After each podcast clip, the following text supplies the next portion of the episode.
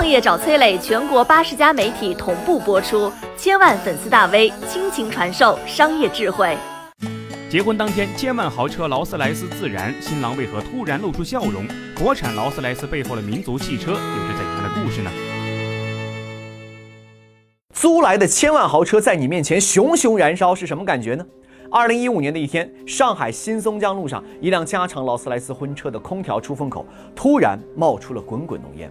车上两位新人被呛的是一鼻子灰，两眼带着泪，连滚带爬下了车，报了火警。很快，消防员赶到了现场，但是熊熊烈火已经把又长又方的车身烧得只剩下了乌漆抹黑的空架子，而车头上那个二十四 K 纯金的胜利女神车标也烧得焦黑。一旁的新郎是欲哭无泪。这辆老爷车车身上的每一处线条都在告诉我们，这是一辆全球限量的劳斯莱斯银云，车价妥妥的千八百万。新郎是越看越着急，身子就要瘫下来了。这婚还没结完，家就要败了吗？可正当人们去检查残骸的时候，新郎哭丧的脸突然露出了灿烂的笑容，嘴角笑容的四十五度弧度完美的兜住了泪水。往车辆引擎盖一看，劳斯莱斯的发动机居然是三菱生产。再趴下一看，底盘是长城哈弗，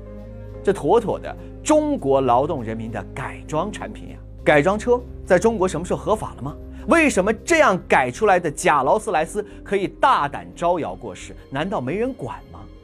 多方调查之后发现，这辆车还真是个合规车辆，是山东青岛一家名叫索尔的公司，怀揣着对汽车工业重大的责任，手工打造，复活了停产几十年的劳斯莱斯传奇车型。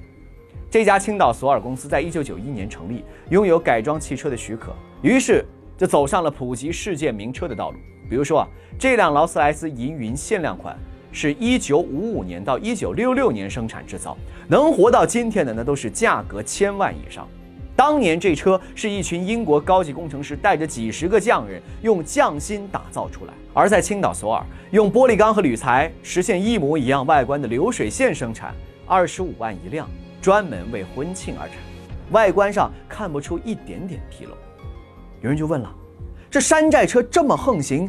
还有没有人管啊？答案是管不着，也无法管。我国的专利法外观设计专利保护期十年，劳斯莱斯的原产地英国外观专利就是二十五年。劳斯莱斯银云是一九五零年代的产品，这都过去七十年了，所以不正经的国产劳斯莱斯也能有正经的编号，还能上了黄牌照。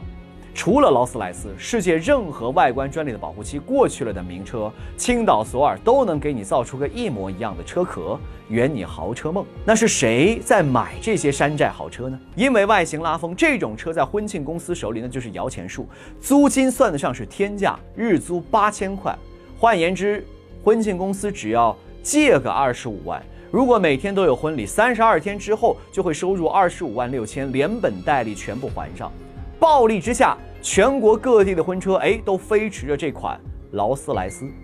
十几年过去了，青岛索尔生产的劳斯莱斯依然跑在各个婚礼车队的最前面，让不少乡亲父老体面了，更让背后的婚庆公司老板们赚的是盆满钵满。国产劳斯莱斯至今还在各地婚车队伍当中飞驰，但是它的生产企业青岛索尔在2010年就停止生产豪车了，转型业务，开始专注于各类功能车。现在的青岛索尔已经是中国第二大的救护车改装企业。年初复工一个月，他们贡献了三十八辆负压专用救护车，而他们车上安装的负压过滤毒系统全部由中国企业自主研发。曾经的山寨车企转型为国造先进救护车用了十年，青岛索尔这十年的变化就是中国民族汽车品牌十年的缩影。索尔退出山寨的二零一零年，中国民族汽车品牌还在模仿中蹒跚学步。二零一零年，国产品牌汽车销量榜排名前六的车型，是山寨韩国现代的华泰圣达菲，模仿丰田卡罗拉的比亚迪 F 三，用了十几年丰田技术的夏利，抄袭韩国大宇汽车外观的奇瑞 QQ，模仿丰田车型 Ayugo 的比亚迪 F 零，以及借鉴奔驰前脸的吉利自由舰。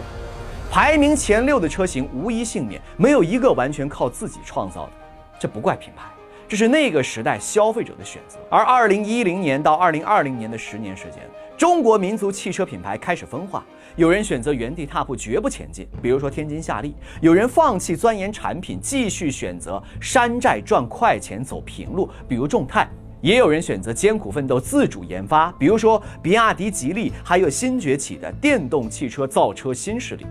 选择不同，命运必然不同。原地静止的夏利连续三年亏损，股票都挂上了 ST 帽子，面临退市。刚刚公布的2020年半年度财报，果不其然，意料之中，扭亏为盈。可是夏利早就消失在茫茫车海。选择放弃研发产品，模仿抄袭赚快钱的，比如说众泰汽车，先抄奥迪 Q5，再仿保时捷 Macan，到今年二月、四月、五月销量为零，连续七个月发不出工资。华泰、双环这些山寨行家也都相继倒下。那些坚持自主研发的车企呢？他们在研发上投入了巨量的资金。比亚迪二零一九年的研发投入排名第一，增长百分之十二点八三，达到了五十六点二九亿。吉利二零一九年研发投入第二，激增了百分之五十九，达到了三十点六七亿。但是你知道他们和世界顶尖车企研发投入的差距有多大吗？德国宝马二零一九年研发投入差不多四百八十四亿人民币，日本丰田二零一九年研发投入差不多七百一十七亿人民币，十倍甚至二十倍的差距，不是民族车企不愿意投入，而是盈利能力的差距。二零一九年宝马利润五百八十一亿人民币，丰田利润一千六百零九亿人民币，而比亚迪净利润只有十六亿，吉利汽车八十一亿，这个数据让人震惊。虽然差距巨大，但是当我们比较丰田和比亚迪净利润和研发投入的比值的时候，你会更震惊。丰田研发投入连利润的一半都不到，而比亚迪的研发投入是利润的三点五倍。比亚迪这简直是在用生命投入研发。这是一场中国民族车企用价格优势争取生存时间，用研发投入争取市场空间的命运之战。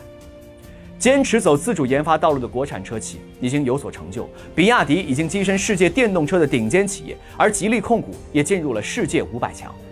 不管是结束山寨劳斯莱斯转型研发专用车的青岛索尔，还是国产民族汽车品牌优胜劣汰，其实都在诉说着一个真理：走好走的路，路会越走越窄；走难走的路，路会越来越宽。